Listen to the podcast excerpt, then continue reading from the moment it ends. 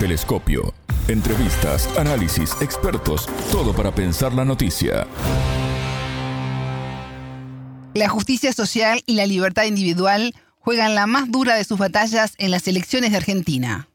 Bienvenidos. Esto es Telescopio, un programa de Sputnik. Es un gusto recibirlos. Somos Alejandra Patrón y Martín González desde los estudios de Montevideo. Y junto al investigador y analista político argentino, Jair Sibel, profundizaremos en el balotaje del 19 de noviembre entre el oficialista Sergio Massa y el libertario Javier Milei. En Telescopio te acercamos a los hechos más allá de las noticias. Las elecciones en Argentina, este domingo 19 de noviembre, prometen, según las diferentes encuestas, un final de fotografía con una mínima diferencia de votos entre quien se convierta en presidente y quien quede en segunda posición con las manos vacías. Los candidatos Sergio Massa de Unión por la Patria y el autodenominado libertario Javier Milei de la Libertad Avanza proponen dos proyectos de país antagónicos en una nación dividida e impactada además por la crisis económica y social. Entre sus principales ejes, Massa propone el equilibrio fiscal, superávit comercial, tipo de cambio competitivo, desarrollo con inclusión y tener la salud pública como una política de Estado junto a la educación. En materia de derechos humanos, proponer cuidar el legado de memoria, verdad y justicia. Por su parte, Milei quiere, según sus palabras, liquidar el Banco Central argentino y dolarizar por completo la economía. Ni además el cambio climático y la existencia en el país de 30.000 personas desaparecidas por la última dictadura militar. Es favorable además a la venta de órganos y de armas. El entrevistado. Para profundizar en este tema, ya tenemos en línea a Jair Sibel, él es investigador y analista político argentino. Jair, bienvenido a Telescopio, ¿cómo estás? Es un gusto recibirte. ¿Qué tal? Un gusto estar en contacto contigo y con toda la audiencia. Igualmente, Jair, ya estamos por ingresar en la última semana previa a las elecciones del 19 de noviembre, donde se enfrentarán los candidatos Sergio Massa y Javier Milei. Jair, las encuestas proyectan por ahora una diferencia muy finita. ¿Qué podemos esperar?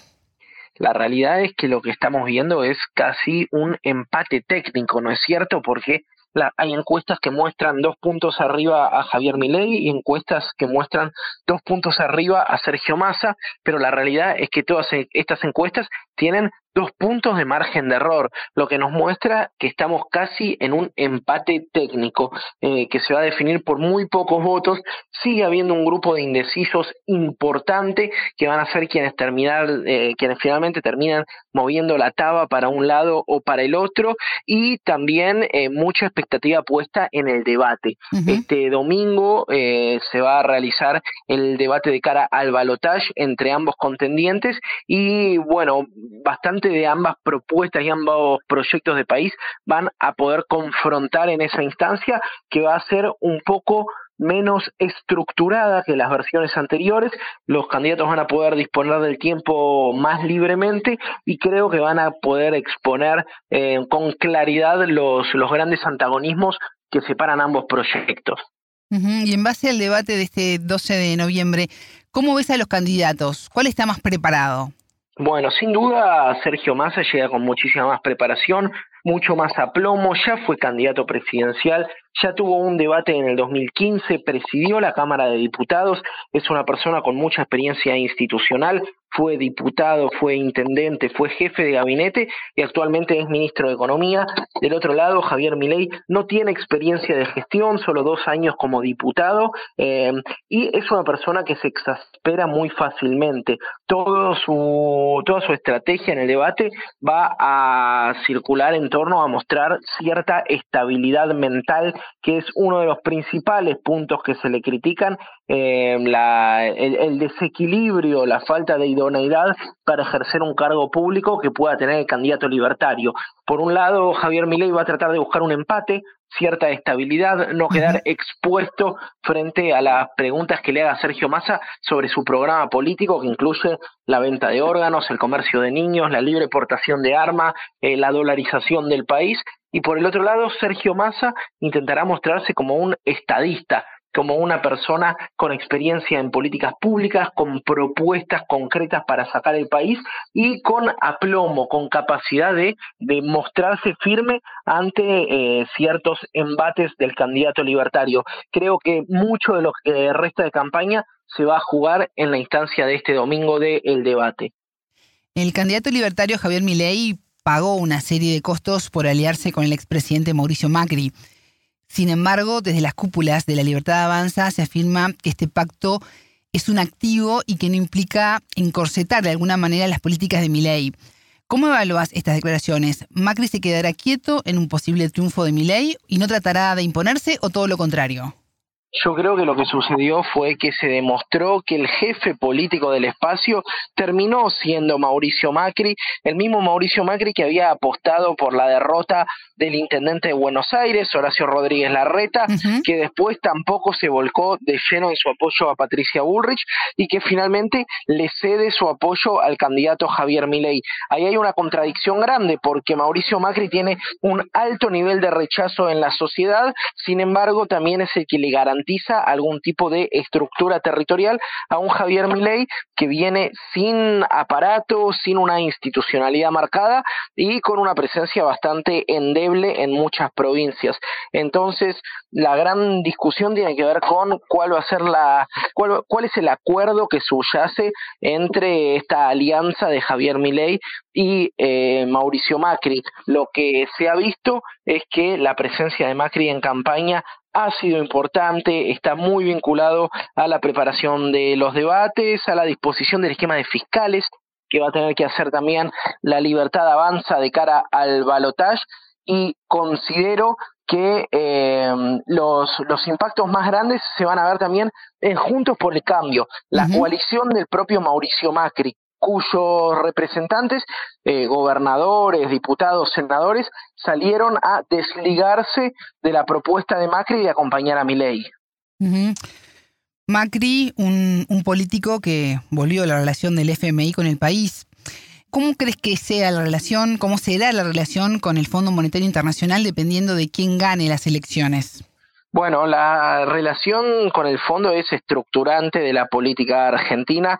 La deuda de 44 mil millones de dólares ilegal que vulneraba los propios estatutos del fondo que tomó Mauricio Macri es la responsable de eh, condicionar la mala gestión de Alberto Fernández. Eh, la realidad es que eh, la, presencia del fondo va a seguir estando en nuestro país, gane quien gane. La gran discusión es cuál va a ser el programa político para enfrentar esta dependencia. Sí, un aumento de las exportaciones, como propone Sergio Massa, o la devaluación y la dolarización de nuestro país, como propone Javier Milei. Eh, sea cual sea el candidato elegido, vamos a seguir teniendo la sombra del, fondo durante muchos años, que es el legado económico y político que deja Mauricio Macri de su gestión de cuatro años.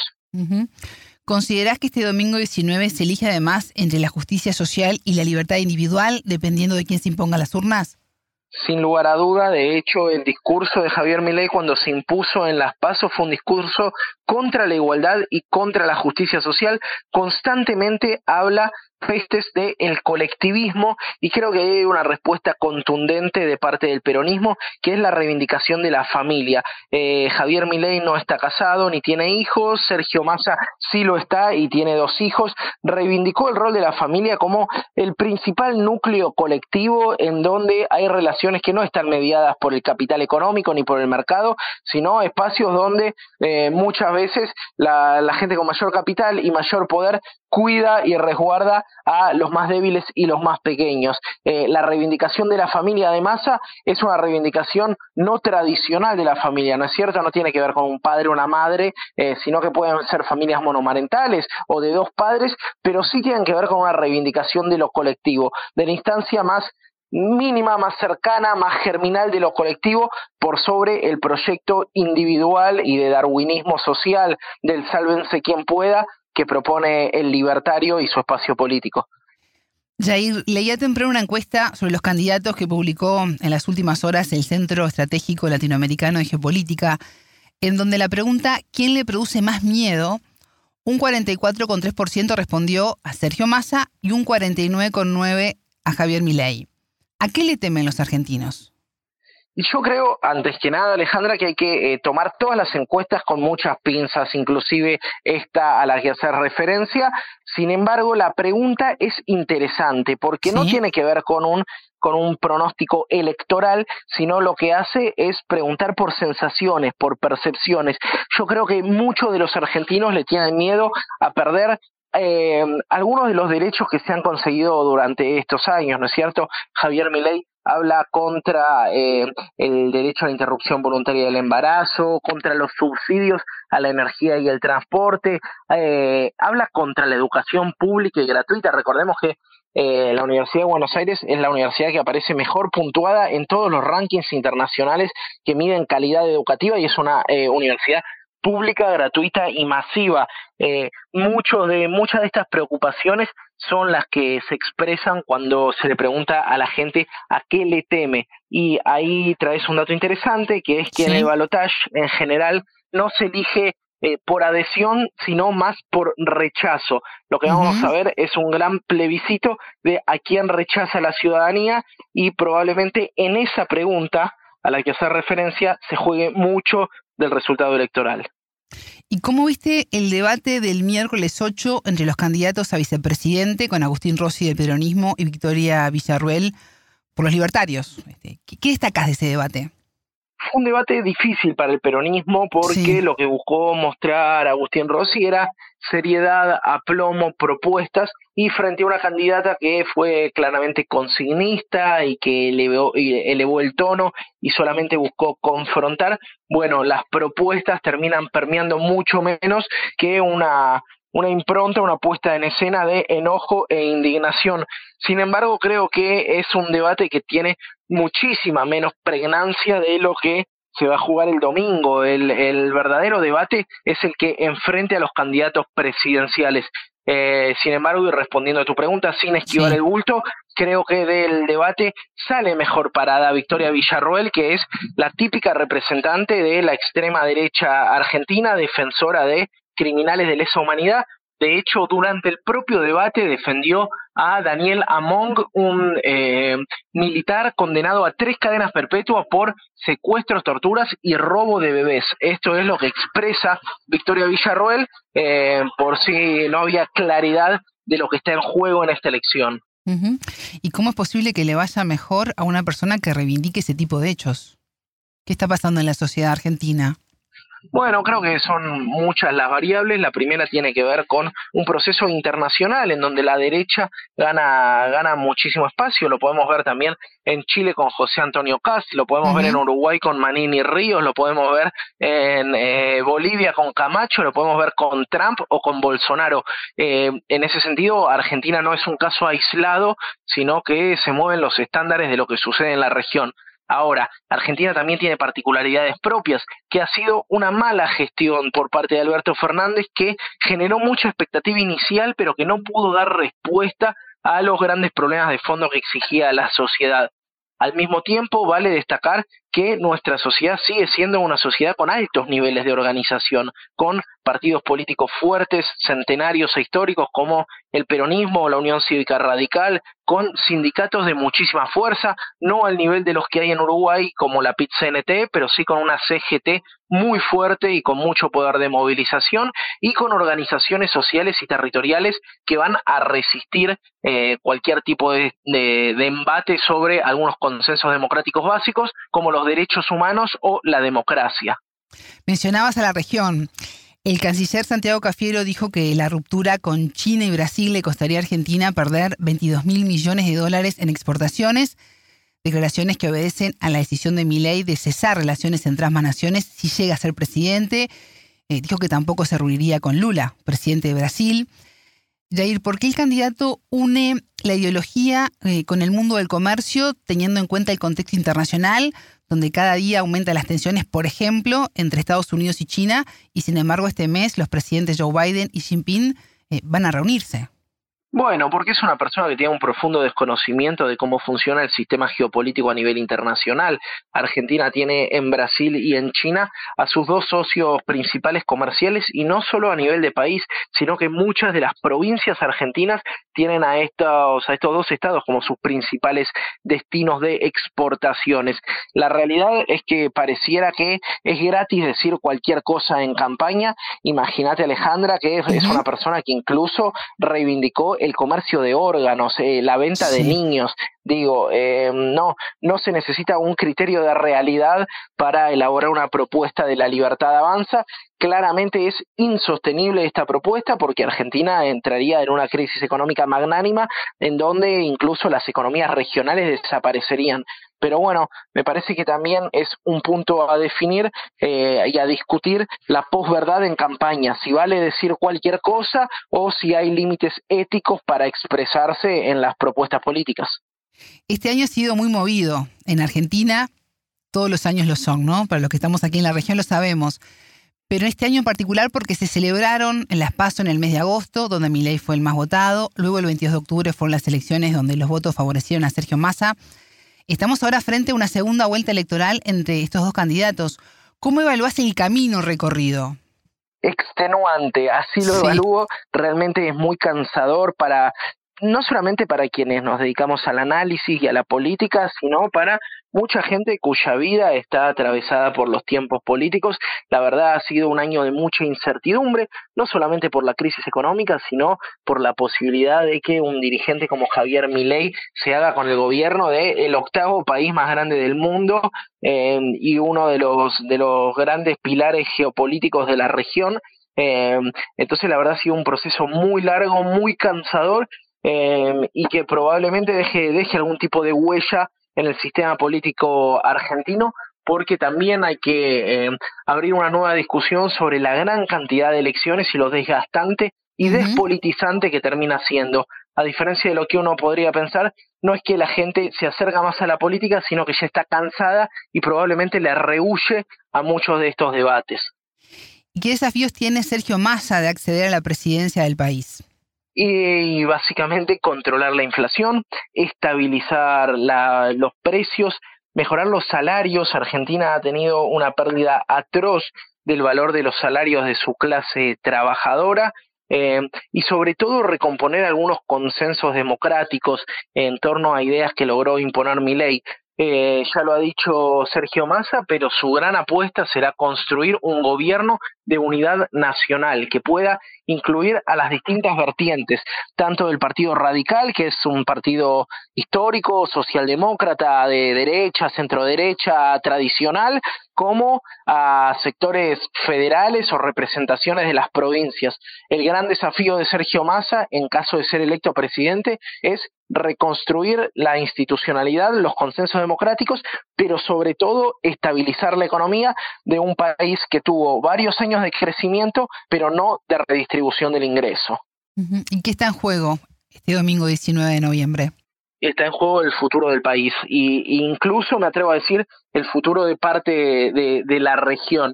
Es un, un día bisagra para América, está en juego incluso la democracia, Recordemos que Javier Milei ya salió a decir que hubo fraude cuando en Argentina las instituciones electorales son una de las pocas cosas que funciona de manera impecable y, y no han sido cuestionadas en 40 años de democracia. Entonces, no se juega solo un proyecto político y dos modelos antagónicos de desarrollo económico o de concebir al mundo, sino que se juega básicamente la estabilidad y la permanencia de un sistema democrático en Argentina de cara al futuro. Y en base a ese posible fraude que ya maneja Milei y su sector, eh, lo vimos en Estados Unidos con Trump, lo vimos en Brasil con Bolsonaro, ¿aceptará los resultados si no llega a la presidencia?